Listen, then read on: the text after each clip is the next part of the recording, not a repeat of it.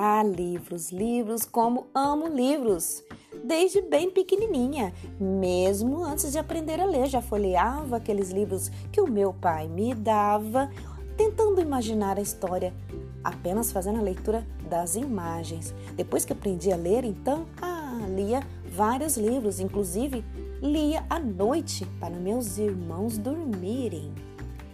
E hoje é dia 18 de abril e eu não poderia deixar de mencionar sobre o livro, porque hoje é Dia Nacional do Livro Infantil, em homenagem ao grande escritor brasileiro, Monteiro Lobato, que escreveu, dentre vários outros livros, o mais famoso dele, Sítio do Pica-Pau Amarelo.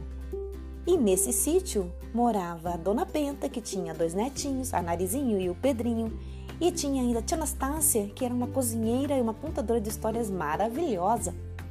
E tinha também uma boneca que falava, Emília, e um sabugo, que era inteligente, o Visconde de Sabugosa.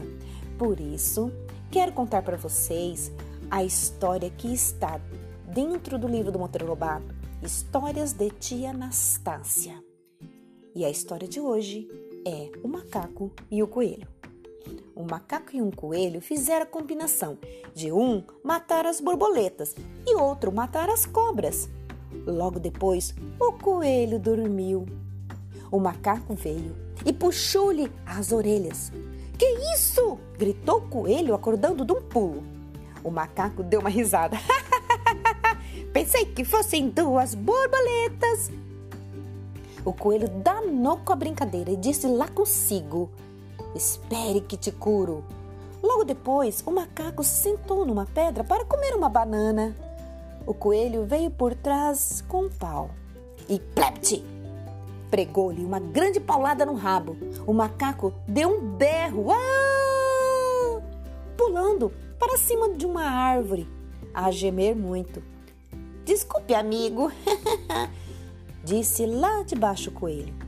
Vi aquele rabo torcidinho em cima da pedra e pensei que fosse cobra.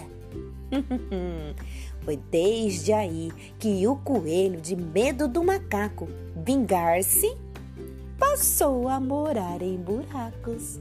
E piririm, piririm, esta história acabou assim.